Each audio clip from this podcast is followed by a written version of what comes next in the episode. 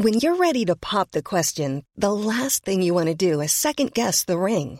At Bluenile.com, you can design a one of a kind ring with the ease and convenience of shopping online. Choose your diamond and setting. When you find the one, you'll get it delivered right to your door. Go to Bluenile.com and use promo code LISTEN to get $50 off your purchase of $500 or more. That's code LISTEN at Bluenile.com for $50 off your purchase. Bluenile.com code LISTEN. Heraldo Radio. El dedo en la llaga. Había una vez un mundo en el que nadie creía. Un país de historias inexplicables. Una nación con personajes asombrosos. Santo Tomás tenía razón. Hay que ver para creer. El México increíble, las verdades que duelen, la voz de los que callan, el dedo en la llaga. Infórmate, diviértete, enójate y vuelve a empezar.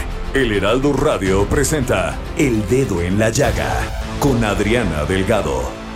الليالي رجعت لي تاني حب قلبي من جديد بعد غيبة جاني راح نداني خلى عمري كله عيد الليالي رجعت لي تاني حب قلبي من جديد. بعد غيبة جاني راح نداني خلى عمري كله عيد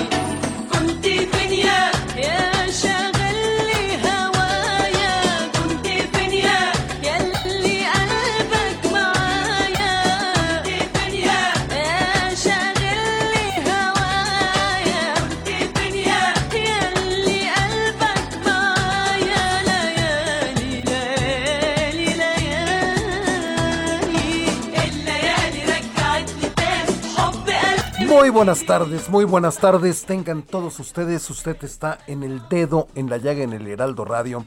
A nombre de su titular, Adriana Delgado, soy Jorge Sandoval y le damos la más cordial de las bienvenidas a este su espacio. Y estamos escuchando El Layali interpretada por la popular cantante, es muy popular allá en el mundo árabe, Nahual Al-Sogbi. Se trata de otro de los éxitos que están sonando, suenan fuerte en Dubái, allá en los Emiratos Árabes. Y precisamente, y usted sabe que se está llevando a cabo la Expo Dubai 2020 y México está participando haciendo un gran papel con su pabellón.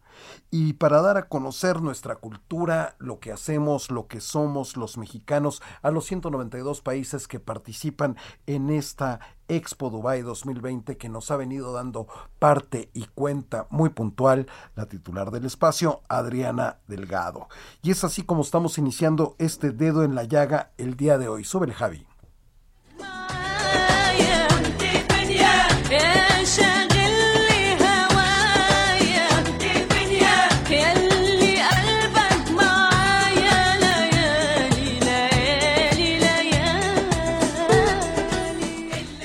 Justamente hacemos conexión hasta el otro lado del mundo, hasta los Emiratos Árabes, hasta Dubái, donde se encuentra la titular de este espacio, Adriana Delgado. Buenas tardes México, buenas madrugadas, Adriana Delgado.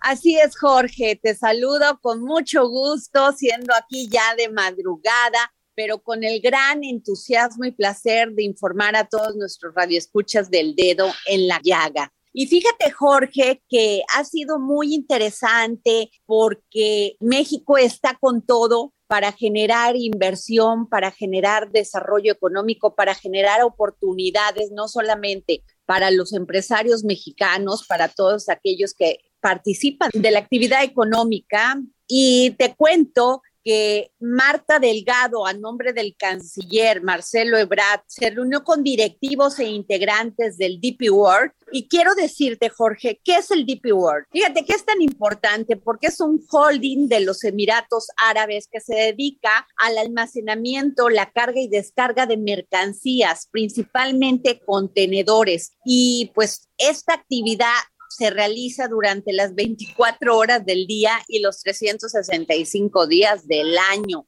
O sea, es tan importante esta empresa de los Emiratos Árabes Unidos que imagínate las oportunidades que tiene de negocio no solamente con países donde ya están operando, sino también con México. Esto es muy importante porque tú sabes que tenemos en puerta todo el proyecto del corredor transísmico y del tren Maya. Así que fue muy, muy importante esta reunión que sostuvo la subsecretaria de Relaciones Exteriores, Marta Delgado, y que esto sin duda, Jorge, va a fortalecer las relaciones entre México y los Emiratos Árabes Unidos. Te cuento que se firmó recientemente el memorándum de entendimiento sobre la implementación del pasaporte logístico mundial. Con esta firma lo dijo Marta Delgado, se busca atraer inversiones y nuevos socios comerciales de México, no solamente en los Emiratos Árabes Unidos, en el Golfo Pérsico y en América del Norte y el mundo. Ayer nos decías que estuvo presente el gobernador Omar Fayad de Hidalgo, que estuvo presente el gobernador de Oaxaca, Murat, Alejandro Murat. ¿Quién más estuvo de los gobernadores por allá? Están presentes en esta Expo Dubai 2020 el gobernador de Hidalgo, Omar Fayad, el gobernador de Yucatán, Mauricio Vila, el gobernador de Oaxaca, Alejandro Murat. Y es muy importante la labor que están realizando porque finalmente lo que ellos quieren generar son oportunidades comerciales y de negocios que pueden establecer ambas naciones. Y no solamente es el tema del negocio, Jorge, también es lo cultural y lo turístico. Y es por eso que Mauricio Vila ha estado reuniendo junto con la subsecretaria Marta Delgado, que es como su enlace en las reuniones, pues para lograr esto que es vital en estos momentos, no solamente en México, sino en el mundo, generar inversión, generar lo que yo digo, un gran desarrollo económico, generar trabajos, Jorge. Y en los momentos que estamos pasando, no solamente también en México, sino en el mundo con esta terrible pandemia del COVID-19 que ha generado pues crisis económicas y ese es el momento en que el mundo se ponga las pilas y genere condiciones y oportunidades para mejorar la vida laboral. Básicamente, pues se llevó a cabo estas reuniones, Jorge, pero también una sesión de presentación de oportunidades de negocio y turismo que ofrece el estado de Yucatán y la verdad generó gran interés en la comunidad internacional. Y así lo dijo Mauricio Vila, Yucatán es la mejor elección para invertir. Así que, pues hasta ahorita se han llevado estas reuniones, han estado muy, muy activos para generar estos lazos y para dar a conocer pues sus estados y como bien te lo dije, pues atraer la inversión. Y te vuelvo a repetir, Jorge, lo mismo que te dije ayer. Qué pena, qué pena que otros estados no hayan tenido ni la visión ni el interés por generar esto. Las economías se mueven en el mundo y es importante que nosotros participemos en ellas. Efectivamente, Adriana, el comercio lo que trae es prosperidad y paz a todos, la libertad, ¿no, Adriana? Pues sobre todo da libertad, Jorge, pero da la oportunidad de que te puedas desarrollar, que te puedas generar condiciones para poder competir ante el mundo. Y yo creo que debemos de estar presentes si queremos competir. Entonces, esto me parece una gran oportunidad. 192 países participando, Jorge, y ves a todos sus staff de cada pabellón trabajando durísimo y presentándonos lo que tienen sus países para ofrecer, no solamente en lo turístico, en lo cultural, sino en lo comercial. Oye, Adriana, te has estado trabajando muchísimo, pero te pregunto, ¿te ha dado tiempo de caminar por las calles de Dubái, de meterte a los restaurantes, de poder probar su, su gastronomía, su comida y ver de las tiendas, Adriana? Que no sabes qué maravilla, porque la verdad, no solamente ves a un país en pleno crecimiento, sino además con un gran gusto. Ves construcciones por doquier y ves el gran impulso a la economía que existe en este país. La verdad, esa es la verdad, todo limpio, todo ordenado, no hay delitos, las mujeres cada día participando más en la vida económica de su país. Oye Adriana, ¿y te sorprendió la comida? ¿Probaste algo que tú dijeras, esto es muy exótico? No, Jorge, fíjate que hasta este momento no he tenido la oportunidad de probar tan así la comida, pero lo que sí te puedo decir que México sigue siendo mi preferido. La diversidad gastronómica que tenemos en México es inigualable. Eso que ni que Adriana Delgado. Oye, ¿ya te metiste a hacer compritas, a ver la ropa? No, pero estoy esperando el Dubai Fashion que está organizando Brenda Jaed. Inicia el próximo domingo. Jorge, ya están aquí varios diseñadores de México y se van a llevar a cabo estos desfiles en diferentes pabellones. Por ejemplo, está participando el de Suiza, tengo entendido que el de Reino Unido. En fin, de veras que el trabajo que se ha realizado con la imagen de México en Dubái ha sido asombroso. Gran trabajo de Marta Delgado y de Bernardo Noval. ¿Y el clima? ¿Cómo está el clima y cómo ha sido la, la gente de Dubái con ustedes, con los extranjeros? Maravillosa, Jorge. No sabes qué recibimiento. Como ayer te platicaba, ayer fue el Día de México y eh, fue bien emocionante ver a todos los, pues a los integrantes de los pabellones, donde hay de todos, de todas las religiones, de todos los países, de todas las culturas. Y ayer, durante el evento que se llevó a cabo a las 10 de la mañana, pues tú veías a personas de, de varias nacionalidades estando ahí, acompañando a México. Oye, Adriana, que llegó allá el buque escuela insignia Cuauhtémoc de la Armada de México. Así es, Jorge, no sabes qué emoción ver este buque escuela de la Secretaría de Marina Armada de México, porque arribó el pasado lunes a los Emiratos Árabes para sumarse a las actividades que ofrece México en la Expo Dubai 2020.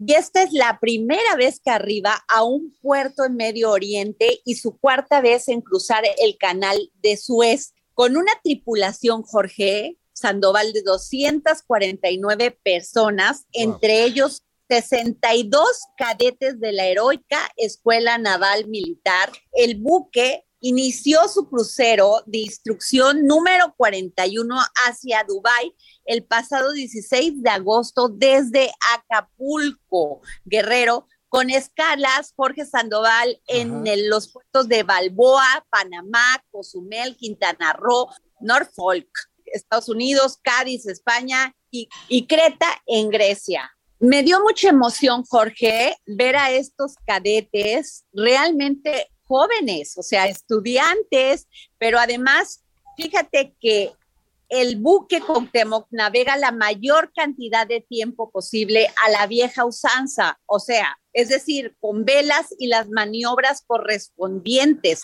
Después de, participar aquí en la Expo Dubai 2020, el buque Cuauhtémoc continuará su trayecto tocando los puertos de Malta, en Malta, Valencia y Santa Cruz, en Tenerife, España, así como Río de Janeiro, Brasil, a partir de donde iniciará, Jorge, esto es bien importante, su participación en la regata Velas Latinoamérica 2022. Y luego, pues va a seguir su crucero de instrucción por Sudamérica. Visitará puertos de Uruguay, Argentina, Chile, Perú, Ecuador, Panamá, Colombia, República Dominicana y Curazao para concluir en Veracruz el 23 de junio del 2022. Además, también el buque Cuauhtémoc, Jorge, es conocido como el embajador y caballero de los mares y ha realizado, fíjate nada más, 40 viajes de distintas regiones del mundo en sus 39 años de servicio. Y la primera vez que votaron a este buque, Cuauhtémoc, fue eh, durante el sexenio de José López Portillo. Fíjate nada más, ya tiene 40 viajes por distintas regiones del mundo en sus 39 años de servicio. Con sus más de 756, 85 millas náuticas navegadas, ha recorrido el equivalente a 35 vueltas alrededor del mundo, formando a más de 30 generaciones de capitanes, oficiales, cadetes y personal de clases y marinería. O sea, ha visitado 200, 212 puertos de 64 diferentes países y contabilizando más de 5.862 días en alta mar ¿Cómo ves? No, pues es, de verdad es para sentirnos muy orgullosos de esta gran institución que, que es la Marina Armada de México, Adriana Delgado, y sobre todo me imagino que, que, la imagen que damos es muy importante de que muestra pues de lo mejor que tenemos a nuestros a nuestros marinos allá en Dubai. Jorge, y déjame decirte que se me permitió eh, entrar a este buque Escuela Cuauhtémoc y no sabes qué belleza qué belleza, además de impecable, bajo la disciplina militar, no sabes, todo perfecto, los jóvenes que van a ser los próximos marinos, que los próximos capitanes, oficiales, cadetes, pues formados con un gran recibimiento, con un gran orgullo de trabajar en la Marina. Jorge, no sabes qué verdaderamente qué espectáculo viví el día de hoy. Qué maravilla, Adriana Delgado. ¿Y, cómo es el mar de ahí de Dubái? Transparente, porque la arena es la arena que no es arena como la nuestra, no es como la de Cancún, es una arenita como con piedritas, pero el color es blanca, entonces pues se ve precioso el mar. Eh, en fin, el desarrollo es impactante, le han invertido mucho a la infraestructura, Jorge, por donde quiera, donde quiera ves tú edificios que están construyendo y esto pues se ve que es una ciudad que está ocupada, que está generando empleos. Pues Adriana Delgado, muchísimas gracias por este amplio, amplio reporte que estás haciendo desde Dubái de este gran esfuerzo de comunicación tuyo del dedo en la llaga del Heraldo Radio, Adriana Delgado. Bueno, Jorge, pues te seguiré informando porque hay muchas cosas todavía que ver en la Expo Dubai 2020 y sin duda te estaré informando de los pabellones que, como te dije anteriormente, pues la temática es la oportunidad, la sustentabilidad y la movilidad.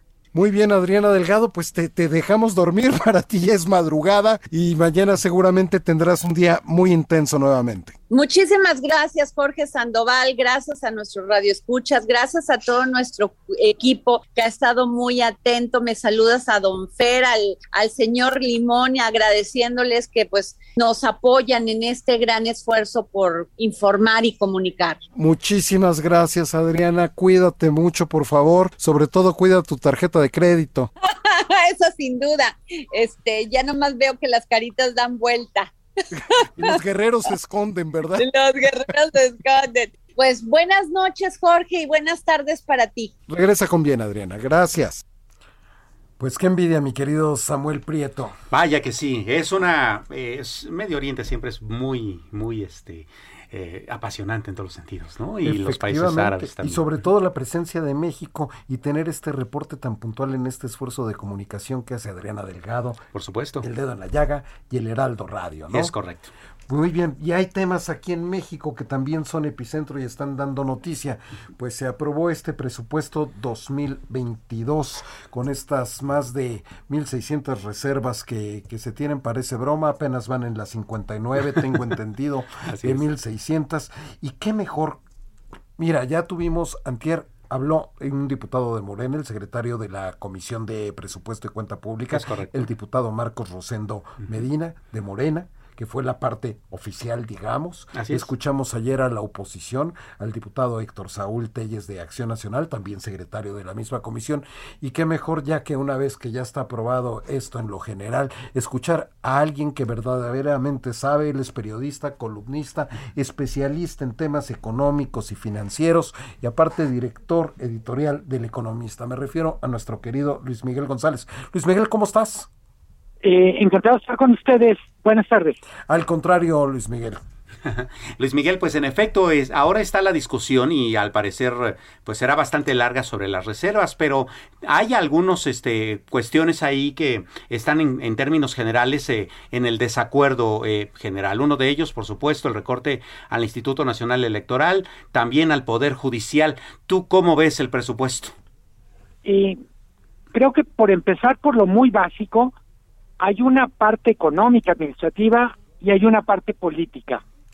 El presupuesto en el Congreso o desde el Congreso es fundamentalmente una fotografía, un cortometraje de cómo está nuestra vida pública. Yo diría, pues nuestra vida pública vista a través del, cristal del presupuesto, lo que nos dice es es una, una vida pública donde el diálogo no es capaz de producir acuerdos, más bien ni siquiera el diálogo puede por, puede producir una especie de conversación productiva.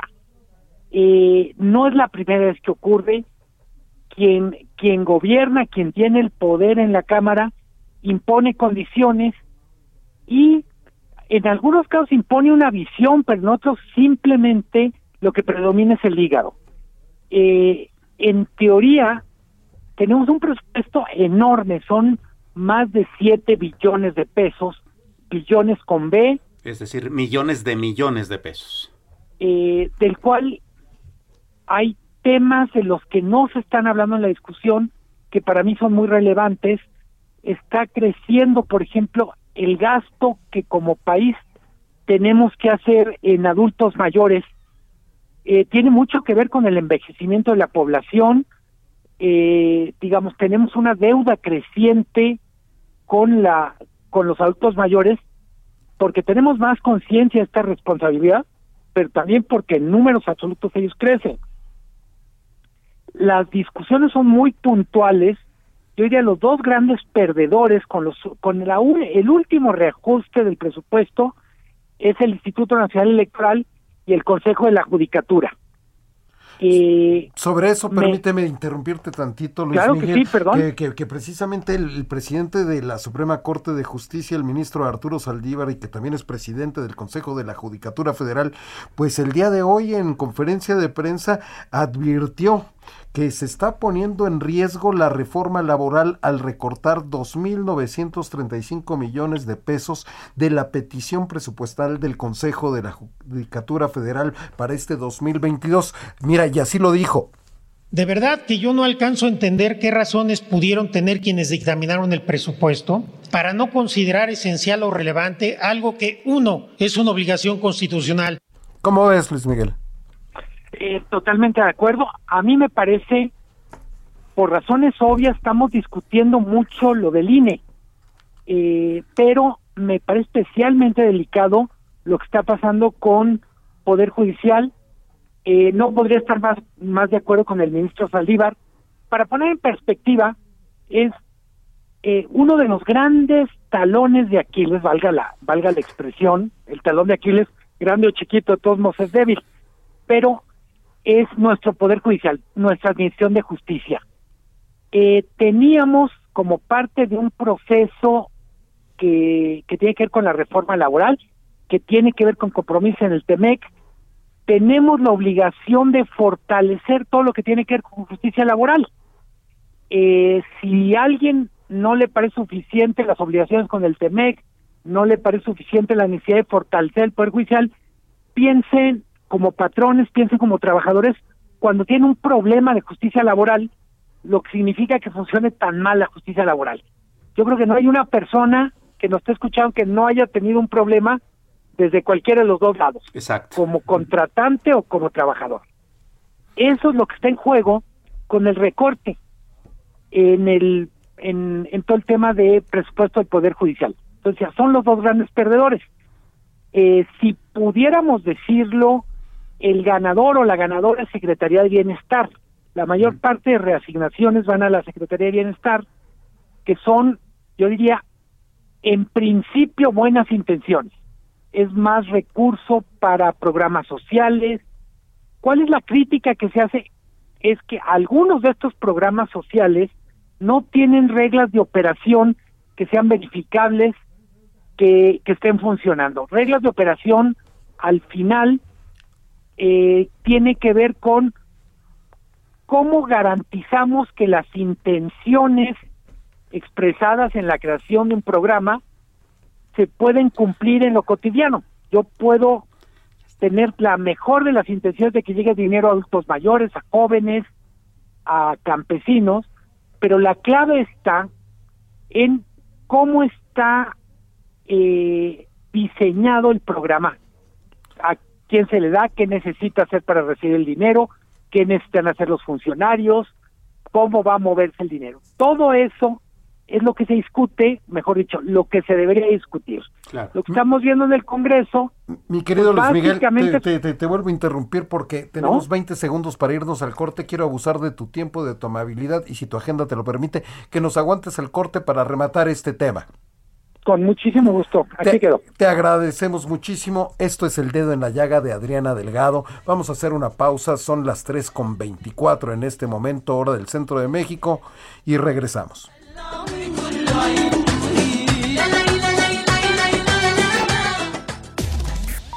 Sigue a Adriana Delgado en su cuenta de Twitter, arroba Adri Delgado Ruiz. Además, te invitamos a enviar tus opiniones y comentarios en texto o por mensaje de audio a través de WhatsApp al 55 2544 3334. Y si quieres escuchar El Dedo en la Llaga de El Heraldo Radio, en cualquier momento y donde quiera que te encuentres, descarga el podcast disponible en Spotify y iTunes. Hey, it's Ryan Reynolds, and I'm here with Keith, co star of my upcoming film, If, only in theaters, May 17th. Do you want to tell people the big news? All right, I'll do. Sign up now and you'll get unlimited for $15 a month in six months of Paramount Plus Essential Plan on us. Mintmobile.com slash switch. Upfront payment of $45 equivalent to $15 per month. Unlimited over 40 gigabytes per month. Face lower speeds. Videos at 480p. Active Mint customers by 531.24 get six months of Paramount Plus Essential Plan. Auto renews after six months. Offer ends May 31st, 2024. Separate Paramount Plus registration required. Terms and conditions apply if rated PG.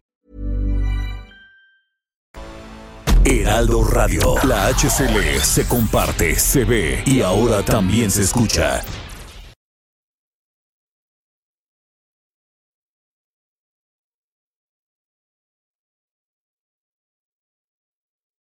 Heraldo Radio. La HCL se comparte, se ve y ahora también se escucha.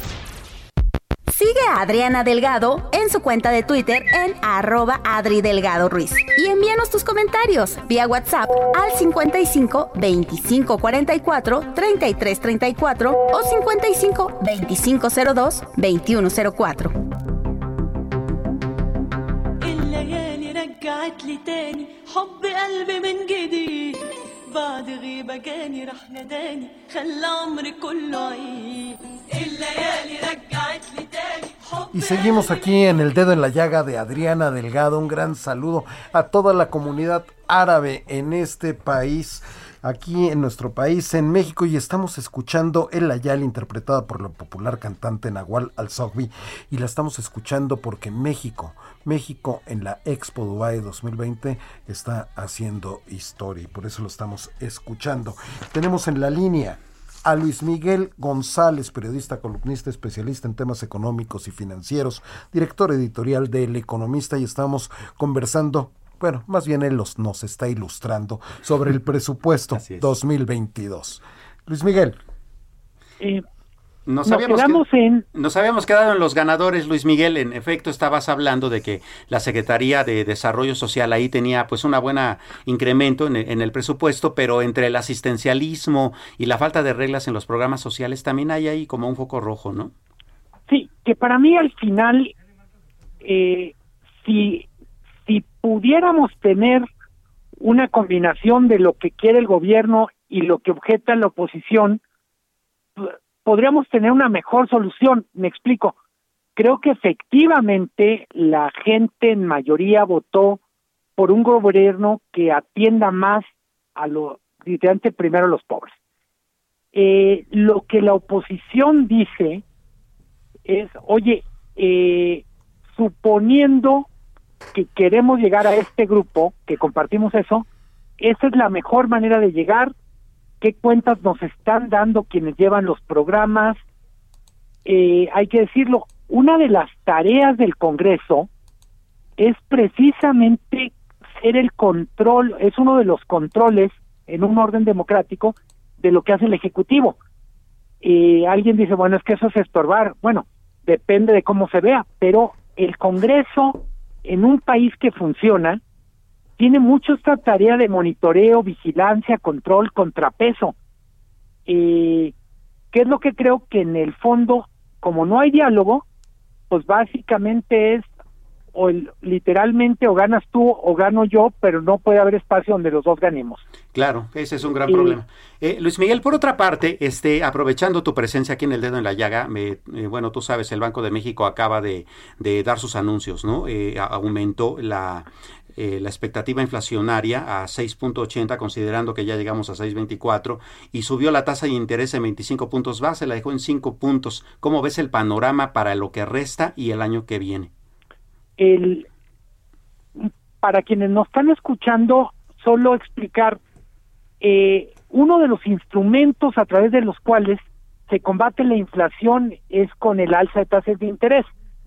Eh, la manera en que funciona en la economía real un alza de tasas de interés es encarece el costo del dinero y de alguna manera esta, este encarecimiento baja el consumo y baja la, baja la inversión, lo encarece. Entonces, eh, yo diría, tenemos una mala noticia que es la persistencia de la inflación y lo que tenemos ahora es al Banco de México literalmente inyectando una medicina para tratar de curar esta enfermedad que, que literalmente que no está respondiendo. La tasa parece muy alta, si la comparamos con la que tenemos hace dos años, alrededor de 3%. Así es. Pero también hay que decir, una tasa de 5 puntos o de 5% con una inflación de 6.8, pues es una tasa negativa. Así es, todavía baja. Visto desde el punto de vista de los ahorradores, la gente que va al banco y dice, oye, ¿cuánto me da por mi, literalmente por el dinero? lo mejor que le ofrece un banco normalmente es, la, es CETES. Ya es una tasa, yo diría, buena para el banco, para lo que ofrecen los bancos. Entonces, no perder de vista, estamos en un territorio que para los ahorradores son tasas negativas y pocas veces se habla de eso, pero, pero decir, tenemos muchísimas personas que con el banco lo una de las cosas más importantes para ellos es cuánto le puedo sacar al dinerito que tengo en mis ahorros. Por lo pronto son tasas negativas y también es un tema. Pues muchísimas gracias de parte de tu amiga Adriana Delgado, mi querido Luis Miguel González, periodista, columnista, especialista en temas económicos y financieros, director editorial del Economista. Muchísimas gracias, mi querido Luis Miguel, por habernos tomado la llamada. Eh, de verdad es un gusto. Buenas tardes, les diría provecho, pero por lo pronto que acaben bien en, cabina y después que coman rico. Bueno, para ti sí provecho, mi querido Luis Miguel. Abrazo. Un abrazo, señor. Cuídate mucho.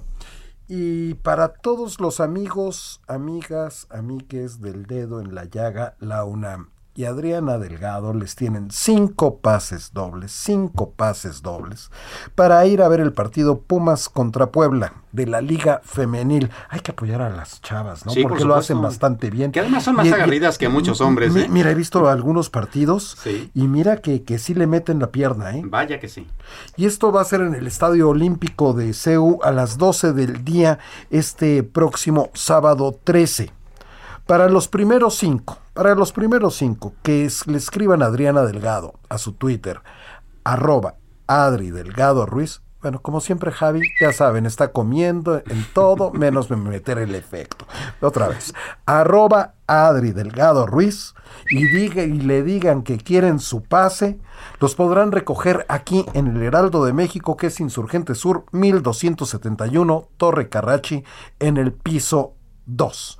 Maestro, hay más temas importantes. Sí, claro, y bueno, eh, antes de pasar a ellos, este también es importante y siguiendo este, este anuncio que tú estás haciendo, tenemos también dos libros para regalar. Usted sabe, ¿no? El, Dedo en la Llaga es un programa que siempre regala. Es, y a Adriana le encanta regalar libros y el Fondo de Cultura Económica siempre está presente. Es correcto. En esta ocasión, con El Camino Obrero, Historia del Sindicalismo Mexicano de 1907 a 2017, es de Saúl Escobar, eh, muy conocido autor, ¿no? Eh, muy interesante para la, eh, una persona que llame al tuit de Adriana Delgado. Bueno, que le escriba. Que le escriba, ¿no? A, Adriana Delgado. Y el otro libro es el libro salvaje de Juan Villoro, también un librazo muy interesante, muy bueno para la biblioteca. Ya lo saben, solo tienen que marcarle mensaje a Adri Delgado Ruiz. Un libro para dos personas. Bueno, o sea, Un libro para cada persona. Un, libro. Para, es, eso es lo, correctamente dicho.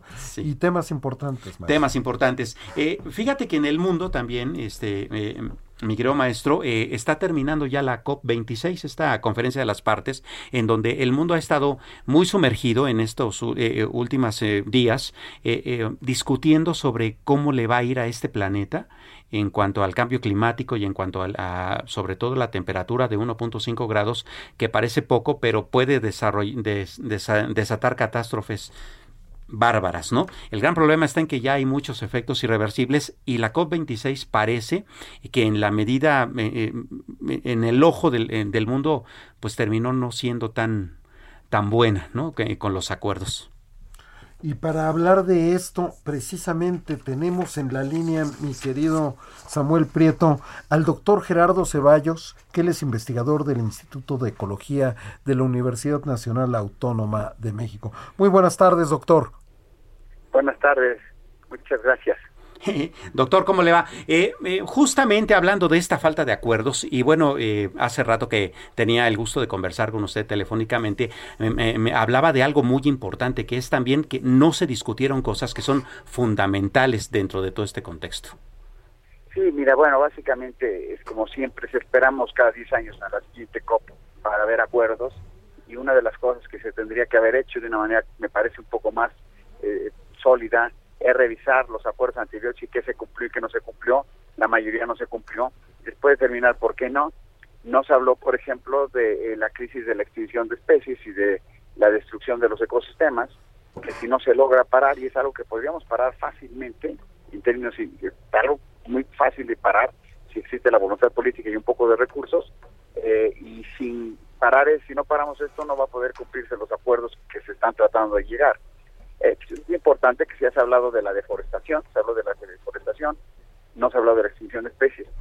Eh, me parece a mí que una de las cuestiones fundamentales que, tienen este, eh, estas reuniones es primero que vamos un poco tarde, bueno, vamos bastante tarde en lo que son los acuerdos. Segundo, que los acuerdos generalmente son voluntarios, es decir, si cumplo o no cumplo no pasa absolutamente nada. Y tercero, como mencioné, no tenemos como una memoria histórica en que veamos qué se cumplió y qué no se cumplió y por qué no se cumplió y qué debería hacerse para cumplirse, ¿no? Claro. Entonces, en ese sentido, la, la COP26 no es diferente a otras COP que ha habido y tiene esas enormes limitaciones.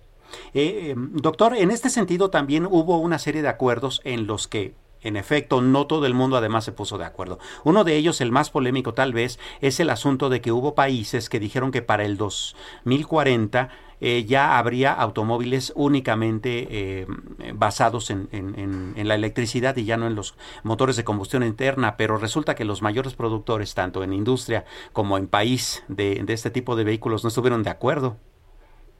Pues mira, estas son las cosas que pasan comúnmente. sabemos, eso ya saben que los acuerdos internacionales que no llevan dientes no llevan a ningún lado, ¿no? Es decir, si tú le das la opción a los eh, productores de automóviles de seguir produciendo sus coches porque es voluntario, o a los países que lo hacen, pues va a ser muy difícil. Esto tendría que ir acompañado primero de una, de una revisión seria, de si para el 2040 podríamos desfasar todos los automóviles a, eléctricos, primero, sí. Segundo, eh, que hubiera incentivos muy fuertes, muy poderosos para los países y para las compañías. Y tercero, que, que hubiera eh, eh, severas restricciones para poder seguir vendiendo estos autos y estas cosas. los autos y los camiones todo esto es importantísimo y es eh, una parte fundamental del tema. Pero hay otras cuestiones que si, por ejemplo, paramos deforestación y empezamos a revertir hábitat, podría ser eh, mucho más eficiente que tratar de forzar a todo el mundo a, construir eh, autos en, en, el 2040. A mí personalmente me parece que el 2040 es muy lejos ya. Es decir, tenemos ya el agua en los pies, como demostró el ministro de Tuvalu, que está, parte de sus islas ya están bajo el agua, parte de sus islas que estaban, eran tierra firme hace 15 años y están con medio metro de agua. Eh, creo que lo que requería, eh, lo que requiere el mundo sería una, serían acuerdos que fueran eh, con dientes, en donde hubiera muchos beneficios fiscales y económicos para los países que cumplieran y sanciones muy severas para los que no cumplieran. Países y, compañías. Hay muchas formas, hay muchos estudios, hay muchos estudiosos que han demostrado todo lo que se puede hacer bien y cómo hacerlo.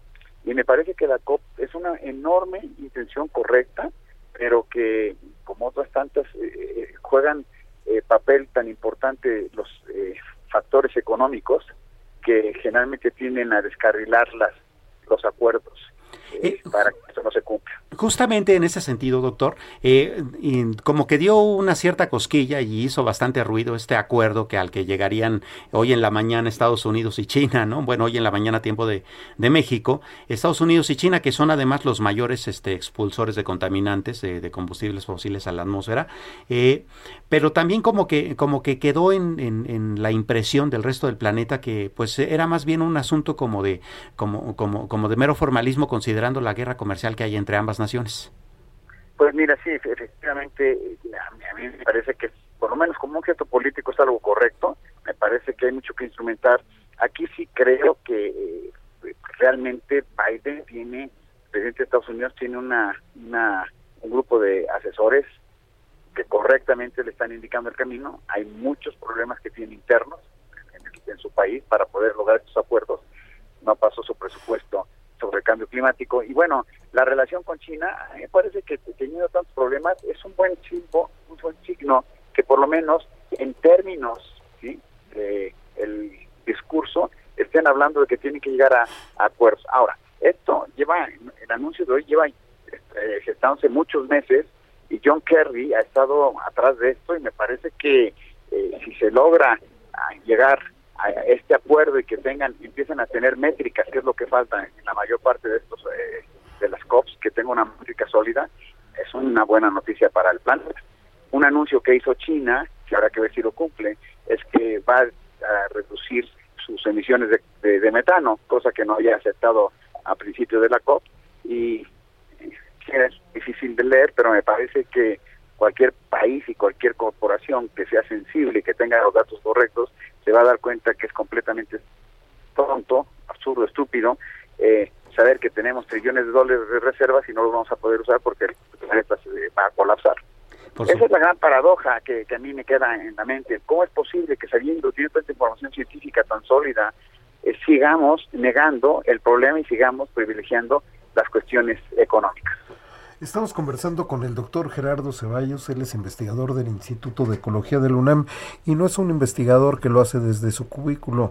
La última vez que conversamos, doctor, lo agarré en medio de la selva amazónica. ¿Qué deterioro encontró por allá? Pues fíjate que sí, que, que, que lo recuerdas. Estuvimos en, en Yasuní, en el Parque Nacional, en Ecuador, y bueno, es una área gigantesca de selva todavía.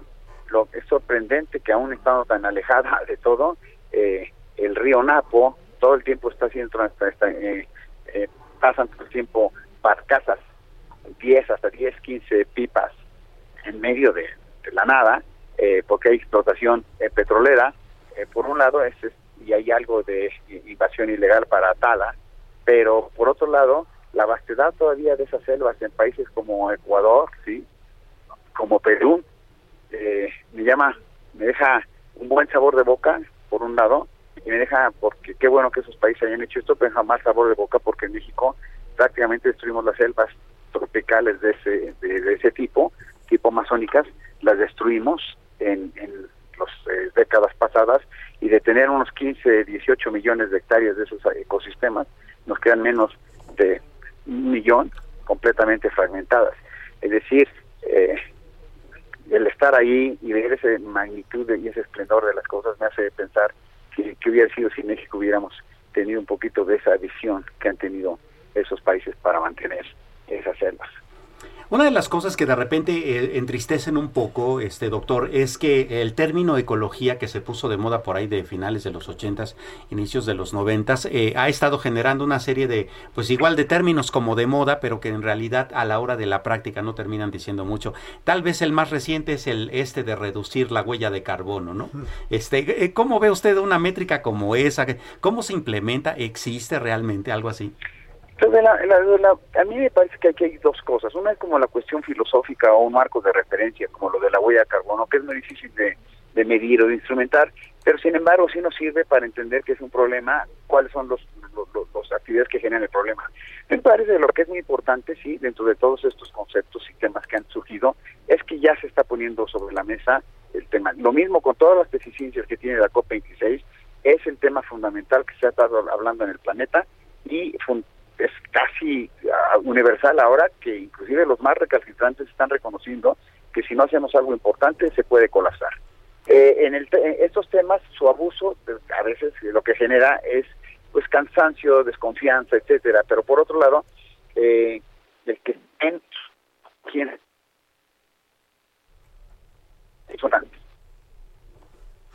pues le agradecemos, doctor Gerardo Ceballos, como siempre. Sí, díganos. Bueno, doctor. Creo, creo que perdimos al doctor.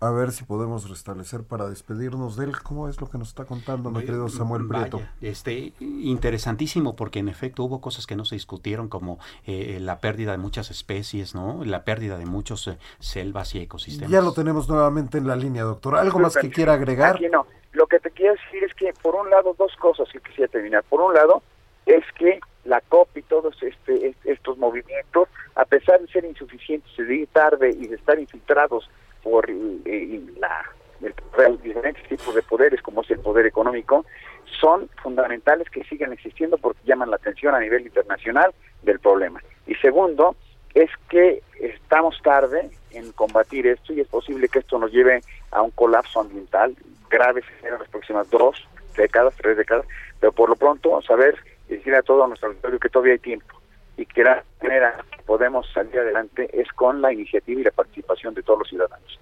El gobierno solo, los países solos ni lo van a hacer ni pueden ni tienen capacidad de hacerlo.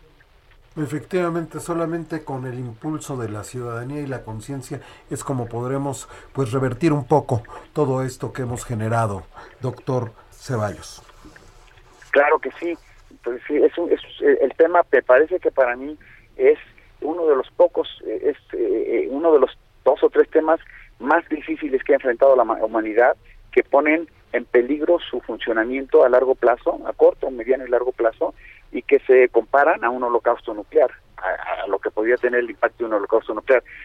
Finalmente, yo creo que es importantísimo entender que todavía hay tiempo, no mucho, pero todavía hay tiempo. Es decir, redoblar los esfuerzos para tratar de ganar dos décadas al deterioro, y si le ganáramos dos décadas al deterioro y mantuviéramos especies, ecosistemas, el, clima más o menos como está, seguramente va a haber mucho, eh, primero más más más tecnología que nos ayudara realmente a poder pasar esta este este siglo sin los escenarios apocalípticos terribles que avisoramos. Pues muchísimas gracias. Ahí lo tiene usted en palabras del doctor Gerardo Ceballos, investigador del Instituto de Ecología de la UNAM. Gracias por tomarnos la llamada, doctor.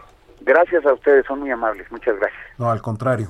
Pues ahí está el alertamiento, mi querido Samuel. Que hay que tomarlo muy en cuenta porque ya vamos tarde. Efectivamente, y los jueves son días jueves de Edson Alamilla, este promotor cultural que siempre tiene un comentario importante, analítico, sobre libros. Venga. Libros, libros, libros, con Edson Alamilla.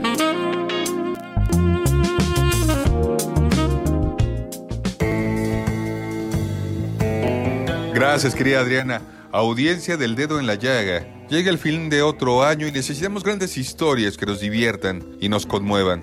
El libro que les vengo a recomendar hoy, El largo río de las almas, la cuarta novela de la escritora estadounidense Liz Moore, publicada en español por Alenza de Novelas, es una de ellas.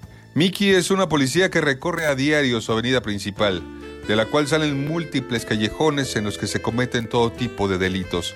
Estamos hablando de la ciudad de Filadelfia, en Estados Unidos. Una mañana, su compañero y ella encuentran el cadáver de una joven, un cuerpo sin vida, sin nombre y sin un ser querido que lo recalame. Esta chica le recuerda a su hermana Casey, quien abandonó su casa atraída por el mundo de las drogas. Ella vagabundea, como tantas otras, por las calles del barrio sin otro sitio donde refugiarse que las casas abandonadas. Quisiera ayudarla a desintoxicarse, sin embargo, hace tiempo que perdieron el contacto. Por eso le angustia pensar que la próxima vez que la vea puede estar muerta. Aquí nos encontramos con un personaje, con una mujer que ama su trabajo, lucha por su hijo, cree en la justicia, teme la muerte de los que quiere y ama sin reparos, aunque esté tal vez equivocada. De regalo, la autora de esta novela nos da una visión dura pero no catastrófica de una Filadelfia machacada por la epidemia de la drogadicción. Adriana y Radioescuchas del Dedo en la Llaga. Estamos hablando de dos hermanas que antaño eran inseparables y ahora se encuentran en una encrucijada. Una de ellas, Casey, es una adicta que vive en la calle. La otra es policía y patrulla por esas mismas calles. Ya no se hablan, pero Mickey nunca deja de preocuparse por su hermana. Un día, Casey desaparece al tiempo que comienza una serie de misteriosos asesinatos en el distrito. Mickey se obsesiona por encontrar al culpable y a su hermana antes de que sea demasiado tarde. Alternando un misterio en el presente con la infancia y la adolescencia de las dos hermanas, el largo río de las almas logra al mismo tiempo acelerarte y encogerte el corazón. Una apasionante novela de suspenso que ahonda en la adicción y los formidables lazos que perdura entre la familia. Radio Escuchas del Dedo en la Llaga. Tenemos un ejemplar de esta tremenda novela para la primera persona que escriba a Adri Delgado Ruiz. Muchas gracias Adriana, nos saludamos la próxima semana.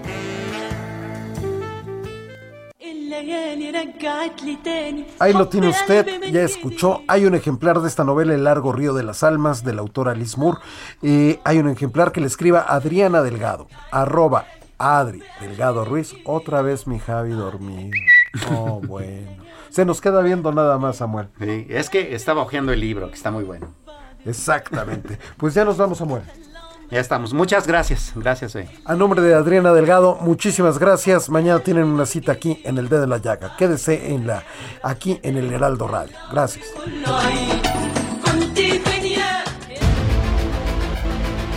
El Heraldo Radio presentó El Dedo en la Llaga con Adriana Delgado. Heraldo Radio, la HCL se comparte, se ve y ahora también se escucha. Planning for your next trip? Elevate your travel style with Quince. Quince has all the jet setting essentials you'll want for your next getaway, like European linen, premium luggage options, buttery soft Italian leather bags, and so much more. And is all priced at 50 to 80% less than similar brands. Plus, Quince only works with factories that use safe and ethical manufacturing practices. Pack your bags with high-quality essentials you'll be wearing for vacations to come with Quince. Go to quince.com/pack for free shipping and 365-day returns.